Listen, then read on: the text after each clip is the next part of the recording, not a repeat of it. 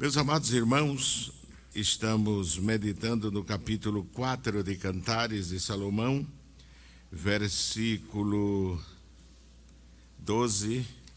Nos diz: Jardim fechado és tu, irmã minha, esposa minha, manancial fechado, fonte selada. Os teus renovos são um pomar de romãs com frutos excelentes, o cipreste e o nardo, o nardo e o açafrão, o cálamo e a canela com toda sorte de árvore de incenso, de árvores de incenso, a mirra e aloés com todas as principais especiarias. Meus queridos irmãos, temos durante esses dias falado é, da Igreja do Senhor. Nós vamos pedir, por gentileza, que quem estiver com o celular ligado e puder colocar no VibraCal ou desligar, se puder, eu, nós agradecemos. Amém? Amém? Amém? Nós estamos na casa do Senhor e devemos reverenciar e cultuar a Deus, não é?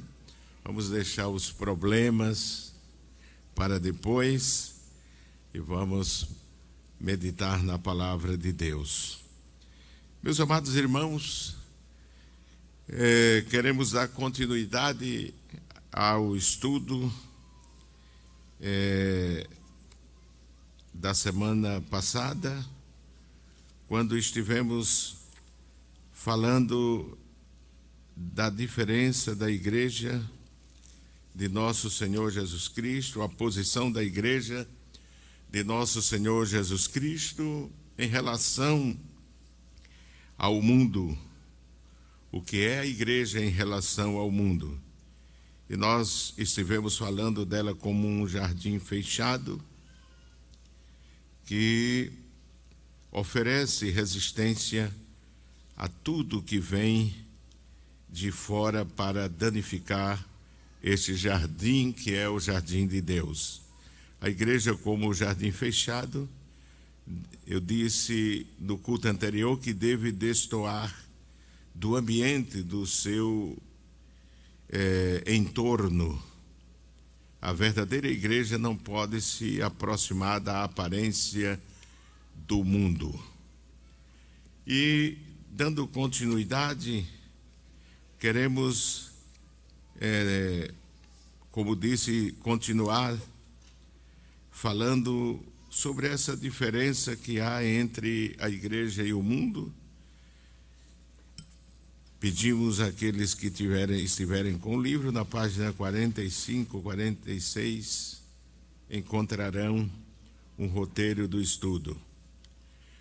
Meus amados irmãos, além do texto que nós lemos é, em Cantares 4 e 12 até o versículo 14, que fala da intimidade de Cristo com a igreja, a privacidade que Cristo goza com a igreja, já que a igreja é propriedade sua.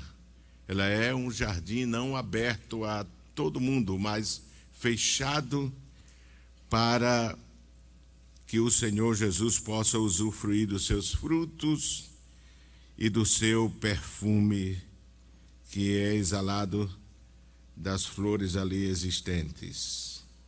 Como diz a palavra de Deus. E junto a este versículo, a semana passada nós lemos Romanos 12, versículo 1. E hoje gostaríamos de ler junto a 4 e 12, ler também João capítulo 15 e versículo 19, que por sinal em algum momento na semana passada nós estivemos citando, mas gostaríamos de repeti-lo hoje, João capítulo 15 e o versículo 19. Nos diz assim a palavra de Deus: Se vós Vamos a igreja pode repetir após mim. Se vós fosseis do mundo, o mundo amaria o que era seu. Mas porque não sois do mundo, antes eu vos escolhi do mundo, por isso é que o mundo vos aborrece. Muito bem. Então, o Senhor Jesus, essas palavras foram ditas, proferidas pelo próprio Jesus, que, advertindo, falando, exortando aos seus discípulos, fala da diferença existente e porque o mundo aborrece a igreja, é claro que nós não devemos retribuir com a mesma com a mesma atitude, postura, devemos amar, porque a Bíblia diz que Deus amou Deus amou o mundo. E nós devemos imitar o nosso Pai celestial. Não é porque algumas pessoas ou na sua maioria do mundo aborrece a igreja que a igreja deve aborrecer as pessoas do mundo, mas deve amá-las e orar por elas. Amém, meus irmãos? Mas essa diferença se acentua mais ainda, porque a igreja ela é uma instituição divina que se destaca em relação a todas as organizações e instituições desse mundo. A igreja está acima no mundo espiritual a palavra de Deus nos diz, a própria expressão, o título, igreja, significa muito à luz da palavra de Deus. A igreja está constituída de um povo que foi tirado de onde, irmãos? Foi tirado do mundo. Eles já não estão no mundo.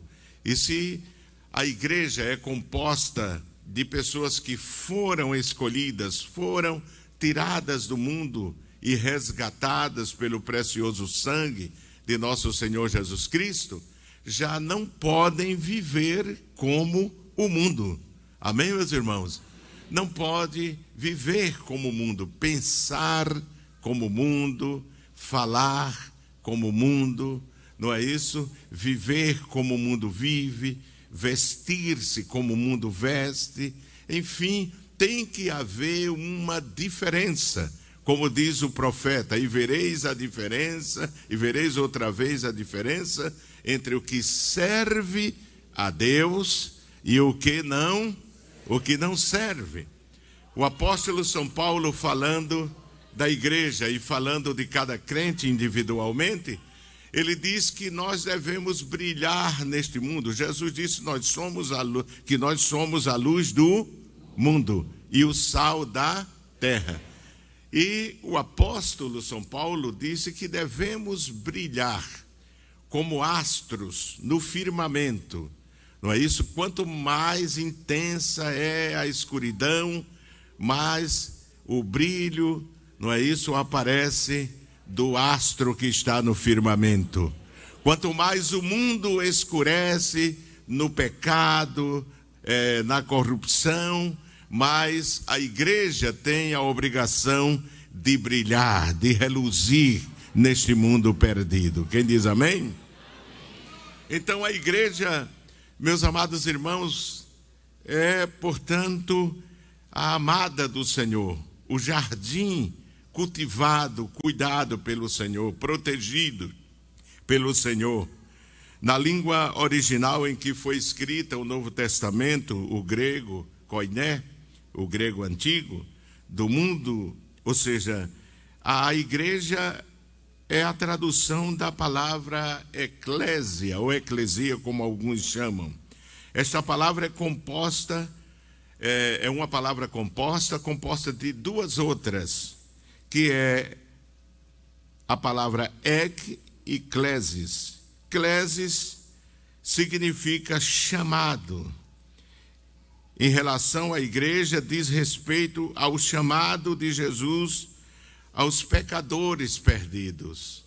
Quando o Senhor disse: Edificarei a minha igreja, ele estava é, trazendo do mundo perdido aqueles que viviam como ovelhas sem pastor, para justamente construir a sua amada igreja. Amém, meus irmãos?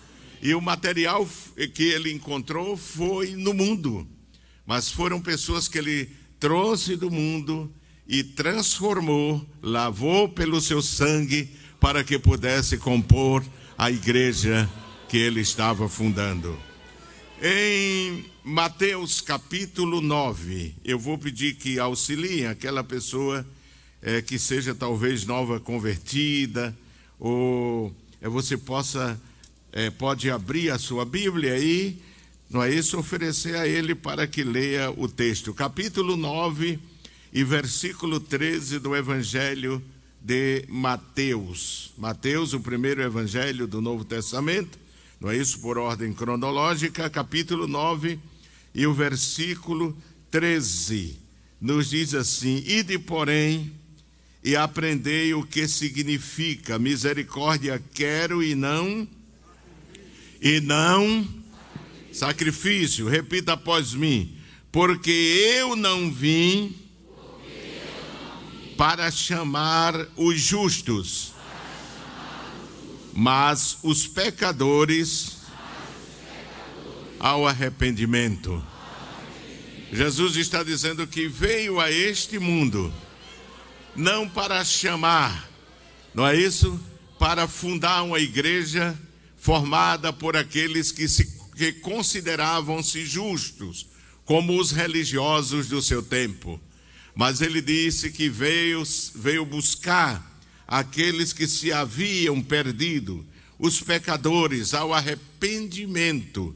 E é isso que significa a igreja. A igreja é formada por aqueles que se arrependeram da vida velha, da vida de pecado, mudaram a sua forma de ser, e essa transformação veio do seu interior, não é isso? Pela semente da palavra que entrou no seu coração e o Espírito Santo gerou vida. Amém, meus irmãos?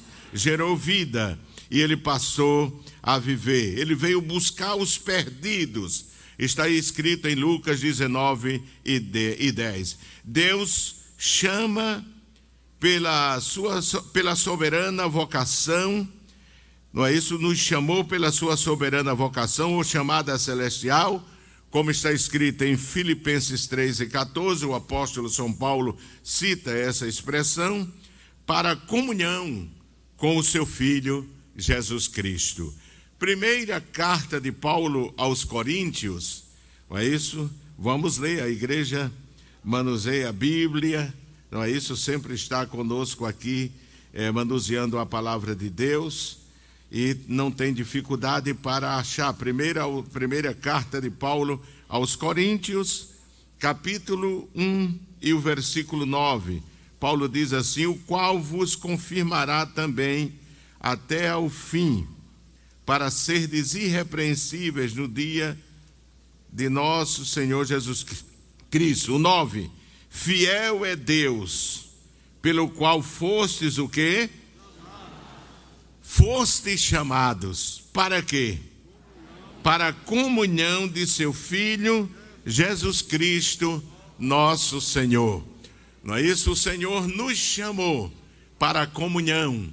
Nós que vivíamos separados, o pecado está escrito em Isaías 59, 2, se constituiu uma parede de separação, mas através da obra redentora de Cristo, e pelo Evangelho de nosso Senhor Jesus Cristo, Deus nos chamou para a comunhão de seu Filho Jesus Cristo, nosso Senhor.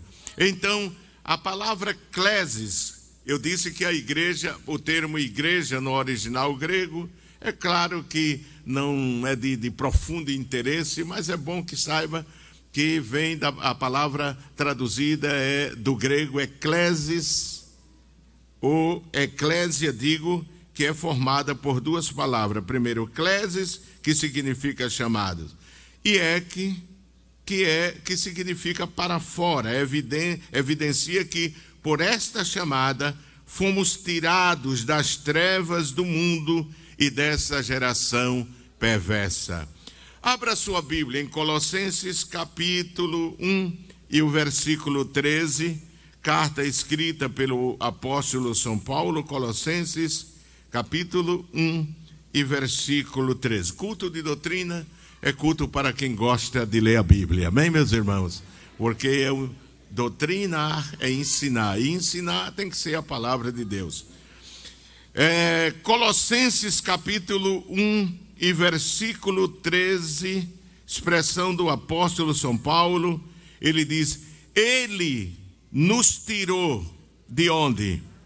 Da potestade da, das trevas e nos transportou para onde? Para o reino do Filho do seu amor. Não é isso? Isto é o que significa é que ele nos tirou para fora, não é isso? Do mundo espiritual de pecado, não é isso? E, no, e nos introduziu na igreja de nosso Senhor Jesus Cristo. Paulo diz, escrevendo aos Coríntios, que nós somos introduzidos, somos batizados no corpo de Cristo, somos introduzidos no corpo de Cristo, que é a igreja. A expressão igreja é claro que ela tem várias aplicações na Bíblia Sagrada. Às vezes significa para muitos o prédio, mas na, no Novo Testamento significa as pessoas redimidas pelo sangue de Jesus que forma a comunidade cristã em toda parte, não é isso? A igreja de nosso Senhor Jesus Cristo. De forma que o apóstolo aqui faz ver de forma muito clara essa expressão é que, que significa para fora. Paulo diz assim: Ele nos, primeiro fez o quê? Nos tirou. A versão atualizada, quem tem aqui, ao invés de dizer tirou, diz libertou. Ruomai no grego, que significa resgatar, como da servidão, da escravidão. Ele nos libertou, ele nos tirou. Nos tirou de onde? Diz aqui, da potestade de onde? Das trevas, não é? Que significa império das trevas, autoridade ou poder das trevas, não é? Ele nos resgatou do poder das trevas e diz aqui e nos transpor transportou Há uma versão que diz: nos transferiu para o reino do Filho do seu amor. Quem diz amém, meus irmãos? Então nós fomos transferidos para o reino de Cristo. A igreja, ela se compõe de, como eu disse, de todos aqueles que foram lavados, redimidos pelo sangue de Jesus Cristo. E você viu que o, o Senhor Jesus disse que o mundo odeia. Por quê? Porque nós não somos do, do mundo. Na oração sacerdotal ao Pai, Jesus diz essa verdade. É, abra sua Bíblia em capítulo 17 de João, do Evangelho de João, onde está inserida a oração sacerdotal, a oração que Cristo faz pela igreja, a sua igreja, capítulo 17 de João, e aí vemos, vamos vendo a, comp a composição daqueles que formam a igreja. Quem são os que formam a igreja, que compõem a igreja de nosso Senhor Jesus Cristo? Capítulo 17, versículo 14, diz assim: Deles a tua palavra, e o mundo os odiou, porque não são do mundo, assim como eu não sou do mundo. Não peço que os tires de onde, irmãos? Do mundo. Mas o que eu peço, Pai, é que os livre do mal, os proteja. Amém, meus irmãos? Os livre os salve do mal. Não são do mundo, como eu do mundo não sou. Amém, meus irmãos? Então, ele nos escolheu é? a composição da, da igreja de nosso Senhor Jesus Cristo são é, todos aqueles que ele escolheu em Cristo com um propósito solene de servir ao Senhor nosso Deus. É isso que Paulo fala em primeira, é, digo aí, em Efésios, capítulo 1, abra sua Bíblia, por favor. Efésios, carta do apóstolo São Paulo, àquela igreja, Efésios capítulo 1 e o versículo 4. Estamos lendo bastante a Bíblia, porque o estudo é bíblico, amém, irmãos? Não podemos ler outro livro. É Efésios capítulo 1, versículo 4 em diante, diz: Como também nos elegeu, ou seja, nos escolheu nele, nele quem? Em Cristo, antes da fundação, antes da fundação do mundo, para que fôssemos o quê? Santos e irrepreensíveis diante dele em caridade, em amor. Aí ele diz: e nos predestinou para filhos de adoção por Jesus Cristo, para si mesmo, segundo o beneplácito de quê? O beneplácito, não é? Sinônimo de aprovação, de consentimento, de concordância, é o que quer dizer esse termo beneplácito, da sua vontade, para louvor e glória da sua graça, pela qual nos fez o quê? Agradáveis a si no amado. Através de Cristo, nós que éramos aborrecíveis, não é verdade, irmãos? Nós que éramos inimigos de Deus, fomos feitos o quê? Agradáveis. Amém, irmãos? Agradáveis.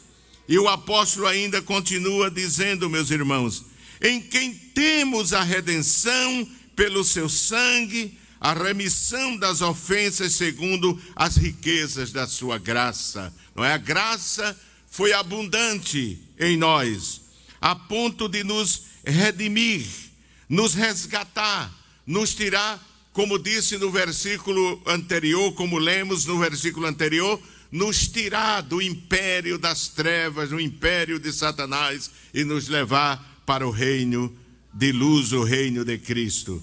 E ele diz, versículo 8, que ele tornou, tornou abundante para conosco em toda sabedoria e prudência descobrindo-nos o mistério da sua vontade, segundo o seu beneplácito que propusera em si mesmo, de tornar congregar, congregar, reunir, juntar em quem?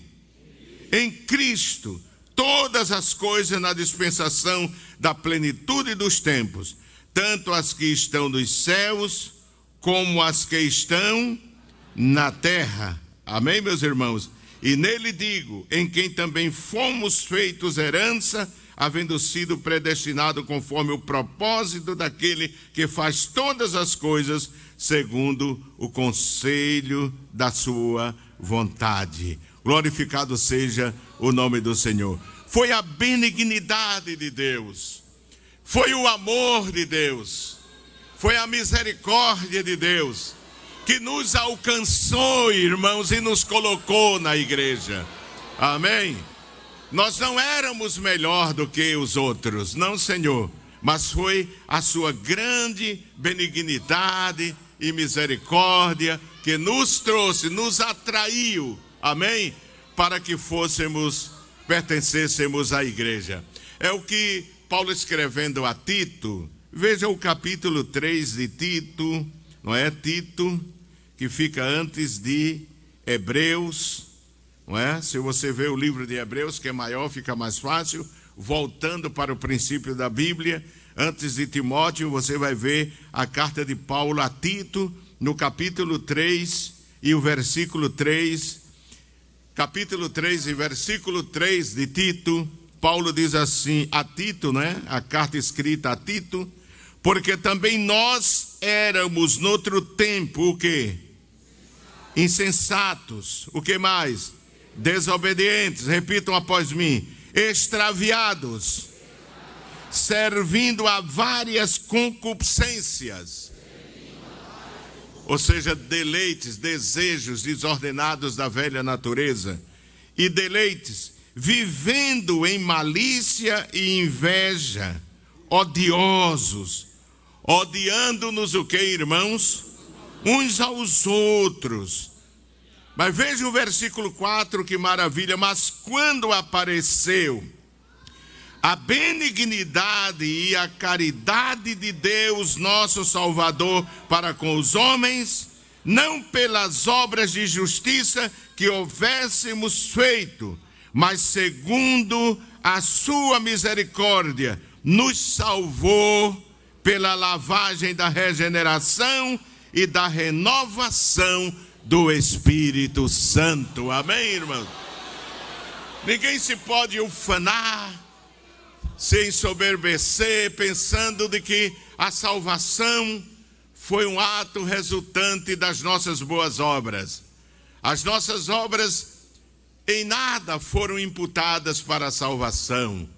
A obra que foi imputada para a nossa salvação foi o sacrifício de nosso Senhor Jesus Cristo. Amém, meus irmãos? Ninguém mais pode dar a vida pela nossa salvação. Não tem nome nenhum, nem dos considerados santos desse, desse século, nem do passado, pode salvar. Só o nome de Jesus, só o nome de Jesus é quem pode salvar porque foi Ele que deu a sua vida por nós. Amém? E nós que éramos considerados, não éramos considerados sequer povo, é o que diz o apóstolo São Pedro. Veja, carta do apóstolo São Pedro, capítulo 2, meus amados, primeira epístola de Pedro. Vamos aprender a mover a Bíblia, não é? Primeira de Pedro, capítulo 2, já abri aqui capítulo 2, versículo 9. O apóstolo São Pedro, capítulo 2 e o versículo 9. Aí está a composição da igreja, aqueles que pertencem à igreja. Paulo, Pedro diz assim: Mas vós sois a geração o quê? Eleita, o sacerdócio, a nação, o povo adquirido, para que anuncieis o quê? As virtudes daquele que vos chamou de onde? Das trevas. Outra vez, aqui Pedro repete o que Paulo falou lá, que ele nos resgatou, ele nos tirou das trevas para o reino da luz do Filho do seu amor. E aqui ele diz: E vos chamou das trevas para onde? Para a sua maravilhosa luz. Repita após mim: Vós que em outro tempo não eres povo. Sequer éramos considerados povo, povo no plano divino. Vocês devem estar lembrando que o próprio Jesus disse: Não se pega o pão dos filhos e se dá a quem? Aos cachorrinhos. Éramos considerados totalmente fora, amém, irmão, da promessa redentora. Não é isso? Estávamos como aqueles animais que apareceram diante de Pedro naquele saco, naquele lençol, não é? A quem Pedro, se, eh, Pedro referindo-se diz: Nunca comi coisa comum e o quê? Imunda. Ali estávamos nós naquele saco, naquele lençol. Amém, meus irmãos? Por isso Pedro diz aqui: Vós que em outro tempo não eres povo sequer os judeus, não é isso, detentores da promessa redentora, não, nos, não consideravam os gentios, os gentios eram pagãos. Nós, naquele, naquela visão, éramos pagãos, não éramos povo. Mas diz o apóstolo aqui: vós que em outro tempo não erais povo, mas agora, como se fosse pouco, sois povo e povo não de qualquer raça, de qualquer pessoa. Ele diz: agora sois povo de Deus. Glória ao nome do Senhor. Agora sois povo de Deus, que não tinhas alcançado o que? misericórdia. Diga comigo, não tinhas alcançado misericórdia, mas agora alcançastes misericórdia. A igreja é o resultado da misericórdia de Deus, irmãos, da misericórdia divina, diz o apóstolo, o apóstolo São Pedro. Não é isso? A igreja é uma comunidade de ressurretos, daqueles que estavam mortos no pecado. Estávamos espiritualmente mortos, mas ressuscitamos. Veja o que João diz, primeira epístola de João, siga mais à frente. Aqui é Pedro, vamos para João, capítulo 3. Primeira epístola de João, capítulo 3. E vamos ler, meus amados, a partir do versículo, eh, o 13. O 13 e o 14, a primeira parte, diz: Repitam após mim, meus irmãos, não vos maravilheis, seu mundo vos aborrece. Ou seja, não vos admireis, como diz a NVI, nova versão internacional. Capi, versículo 14, a primeira parte diz: Nós sabemos que passamos como? Da morte para a vida. Diga comigo, nós passamos da morte para a vida. Todos aqueles que aceitaram a Cristo e nasceram de novo, ressuscitaram espiritualmente. Foram feitos, como disse Paulo, nova criatura, que quer dizer ali nova criação, fomos criados de novo. Não foi um transplante. É? O, o Evangelho não faz transplante. Não, Senhor. O Evangelho ressuscita muda a natureza, amém, irmãos?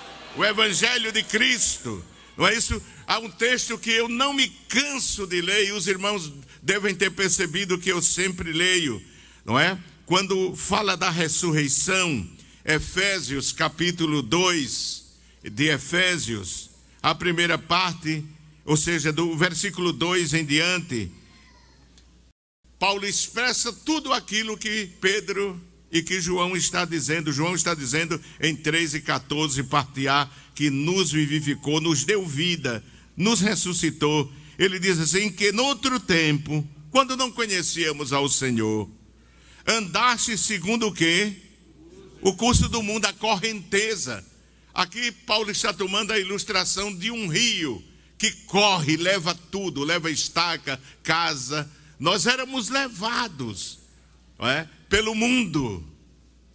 Éramos levados pelo pecado, segundo o príncipe da, das potestades do ar, do espírito que agora opera nos filhos da desobediência, entre os quais todos nós também antes, todos nós aqui antes, andávamos nos desejos da nossa da nossa carne.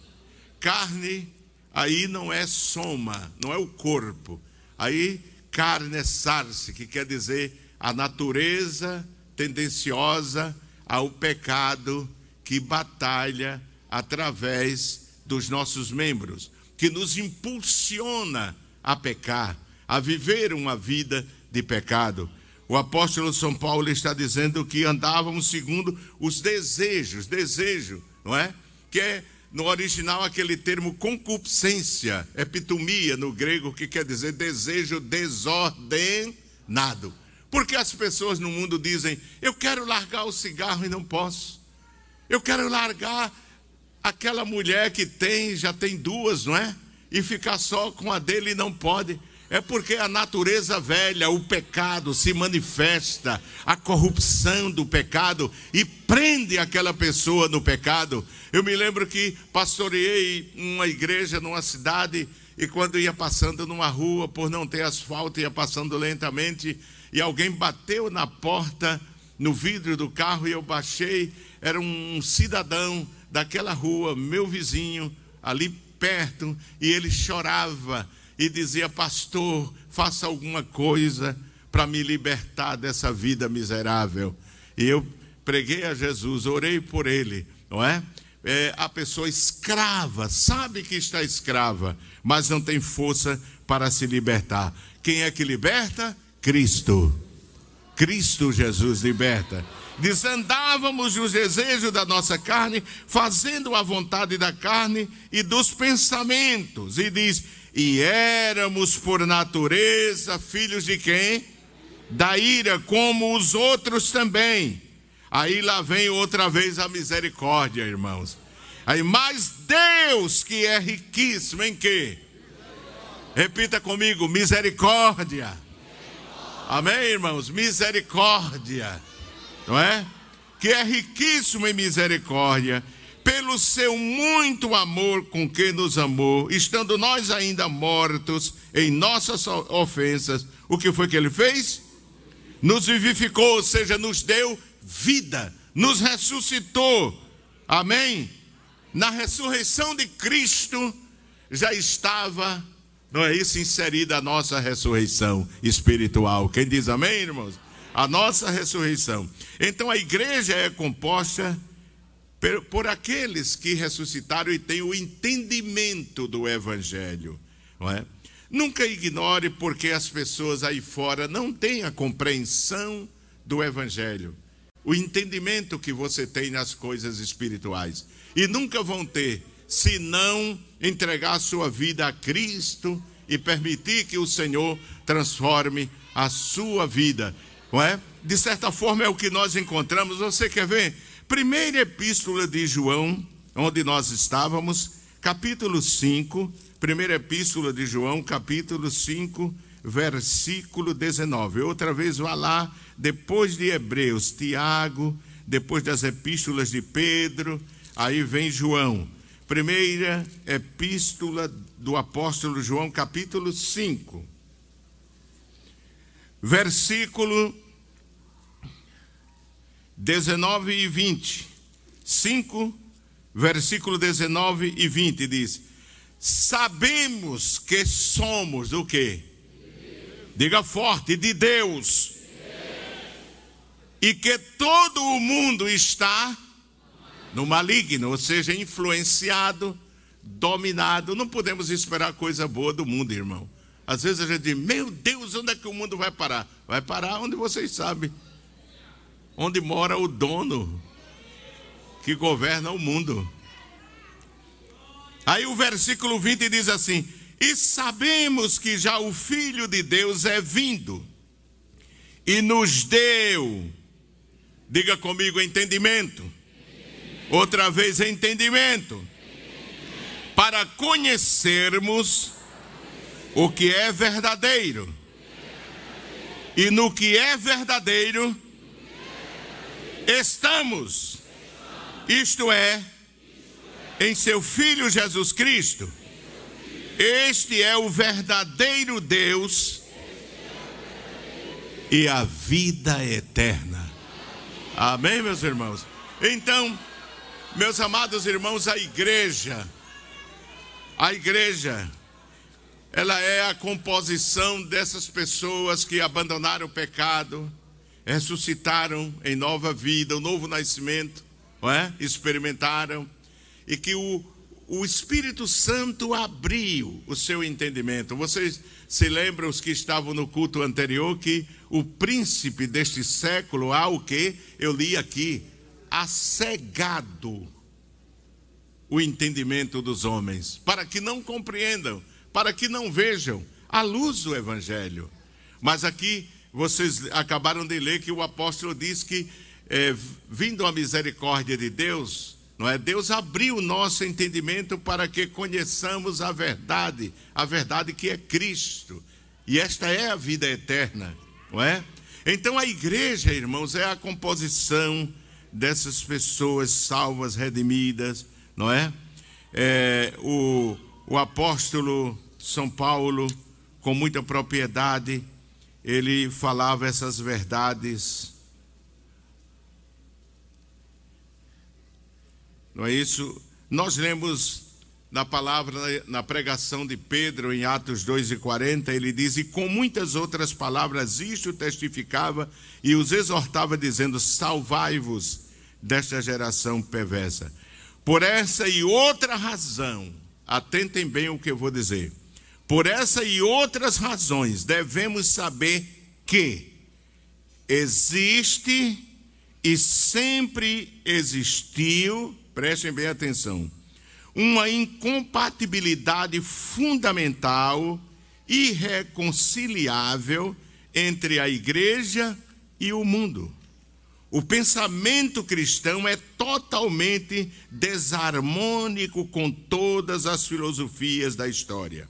A fé genuína em Cristo implica numa negação de todas as teorias humanas deste mundo. O próprio Jesus pensou dessa forma. Em nenhuma oportunidade Jesus quis ensinar os discípulos que tentassem ganhar simpatia, o favor do mundo, adaptando o evangelho, como muitos estão fazendo hoje, para se moldar às suas preferências. Pelo contrário, Jesus literalmente advertiu que procurar a aprovação do mundo é uma característica dos falsos profetas. É o inverso. Jesus disse: não, vocês nunca esperem o elogio do mundo. Nunca esperem. Você quer ver Lucas capítulo 6? Veja a palavra do Senhor, que Jesus diz no capítulo 6 de Lucas, Evangelho de São Lucas, capítulo 6.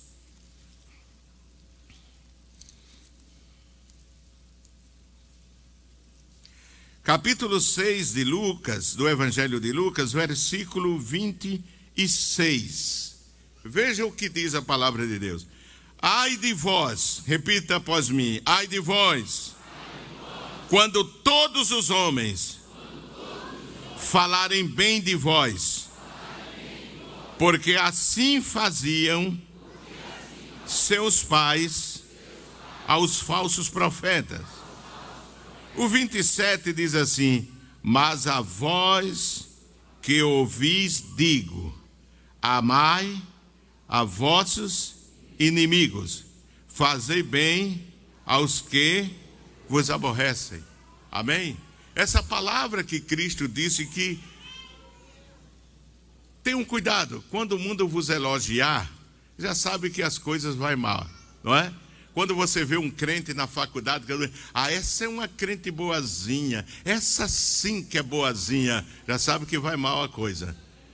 Porque essa não, essa não é a natureza do mundo. O mundo, Jesus disse, vai aborrecer. O mundo vai olhar para o crente com desdém. É? Se o crente, eu disse aqui, se o crente e o ímpio estiver competindo numa, numa, numa, é, num trabalho, em qualquer outra atividade, uma promoção, ainda que o currículo dele seja duas vezes melhor do que o seu concorrente, mas por ter a fé em Cristo, nós temos visto isso, eu estou falando com propriedade de jovens em universidade, em faculdade, em trabalhos que levam o seu currículo e o mundo olha assim, parece que o jovem está fedendo.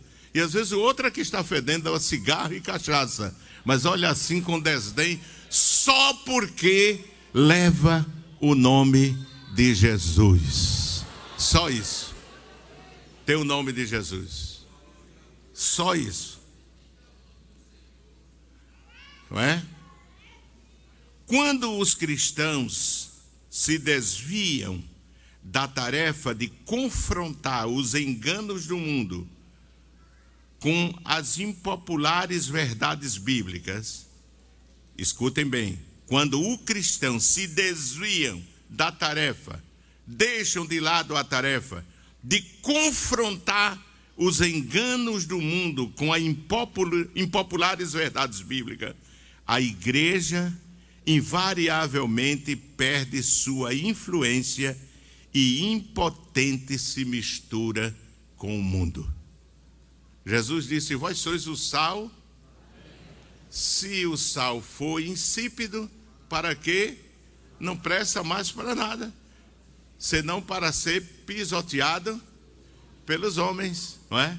O sal que o sal que era depositado na recâmara do templo, diz um historiador, quando perdia o seu sabor, porque iam colocando camadas de sal. O de baixo ia ficando sem sabor, porque era velho. Aí se tirava o sal de baixo e se jogava no pátio do templo para as pessoas pisarem. Jesus toma, diz esse autor que Jesus toma isso como analogia.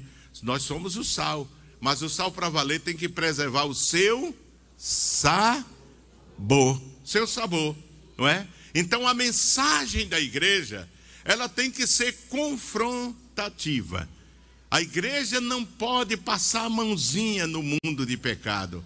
A mensagem da igreja tem que ser uma mensagem que confronte o pecado, que confronte a corrupção, não é? E é isso que Paulo, de forma incansável, fala a Timóteo, quando parecia que Timóteo estava perdendo, é, estava perdendo é, o, o, perdendo é, a, o, o ímpeto para pregar essa palavra, Paulo começou a advertir a Timóteo, a aconselhá-lo e reanimá-lo a prosseguir confrontando as filosofias do mundo com a verdade do Evangelho de Cristo.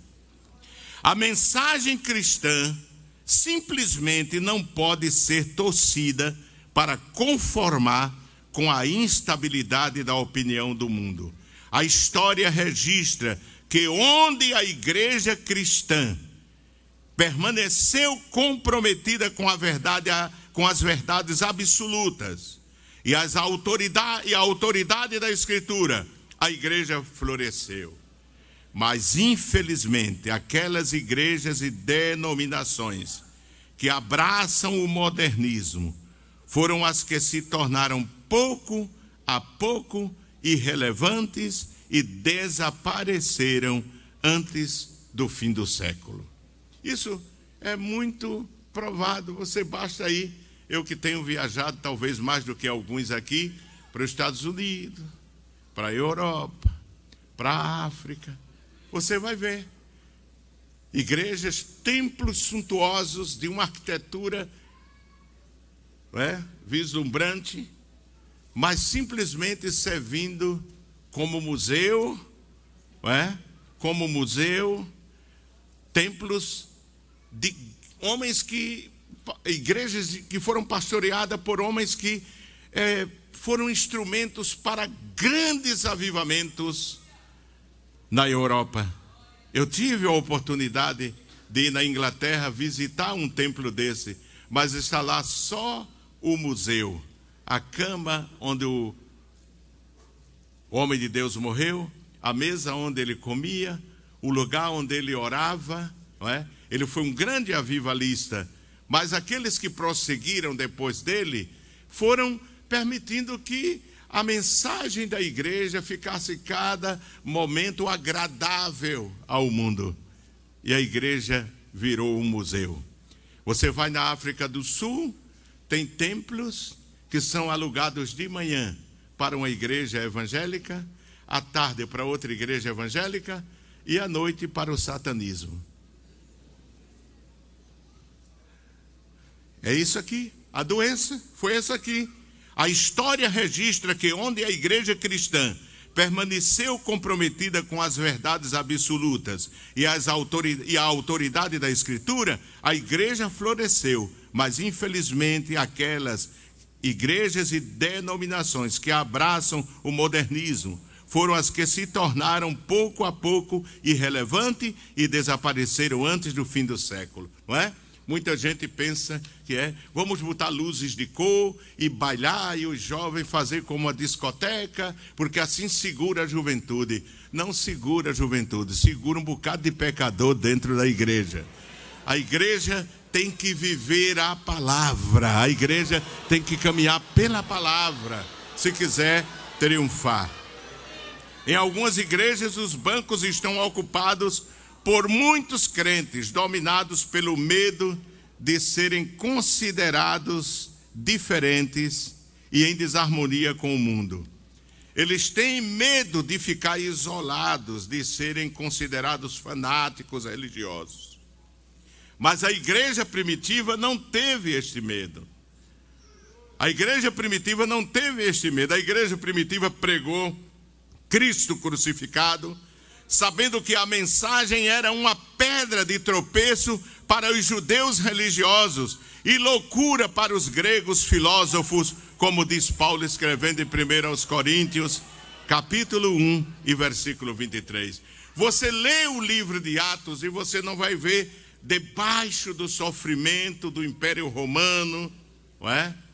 Debaixo da espada e do castigo do Império Romano, você não vai encontrar a igreja cristã se acovardando, agradando as autoridades para que não persiga ela. Não, não, Senhor. É o inverso. Veja o que diz capítulo 4 e versículo 29 de Atos dos Apóstolos. 4 e 29 de Atos dos Apóstolos. Diz assim: Agora, pois, ó Senhor, olha para as suas ameaças e concede aos teus servos que falem com toda a ousadia a tua palavra. Em nenhum momento você vai ver a igreja orando e dizendo: Senhor, livra-nos dessa perseguição. Não, não, não, não, não, não. Agora, pois, ó Senhor, olha para as suas ameaças e concede aos teus servos que falem com toda ousadia a tua palavra. Ameaça, ousadia. Ameaça, ousadia da palavra. Era assim que a igreja primitiva respondia. O mesmo Paulo, apóstolo São Paulo, não teve receio de levar a mensagem diante do rei Agripa, conforme relata o livro de Atos dos Apóstolos, no capítulo 26. Ele não temeu, ele sabia o perigo. Vou concluir com isso, com essa, essa, esse texto. Ele reconhecia que ali estava diante de um homem que podia decretar a sua morte. Foi nesta hora que, a, que Paulo falou a Agripa e disse, dizendo ele isto em sua defesa, disse Festo em alta voz: Estás louco, Paulo? As muitas letras te fazem delirar. Mas ele disse: Não deliro, ó potentíssimo Festo Antes digo as palavras de verdade e de um são juízo. Crês tu nos profetas, ó rei Agripa? Bem sei que crês. E foi nesta hora que a estrutura de autoridade e religiosidade de Agripa tornou-se sísmica e se abalou. Quando Paulo disse: Crês tu nos profetas, Agripa?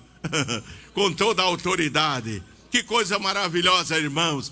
A igreja não se curva diante do mundo. A igreja resiste à corrupção do mundo, se ela quiser ficar de pé e se preservar em pé diante de Deus. Quem diz amém, irmãos? A hora manda parar. Que Deus nos ajude, irmãos. Que possamos continuar fiéis ao Senhor pregando a sua palavra. Não tenha medo de falar a palavra.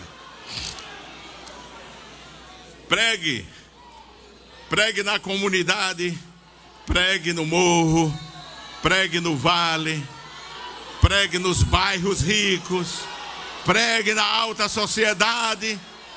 Paulo não teve temor e, além disso, ele motiva Timóteo, que era um jovem evangelista que talvez avassalado, atacado pelas filosofias daquele tempo, vai perdendo, vai perdendo o fulgor de levar o seu ministério adiante. E Paulo exorta a dar continuidade e a, a terminar o ministério. Cumpre, disse ele, a obra de que, irmãos? De um evangelista, Timóteo cumpre, cumpre. Tu recebeste pela imposição de mão dos presbíteros. Igreja do Senhor, cumpra, cumpra, cumpra o seu papel evangelístico. Amém.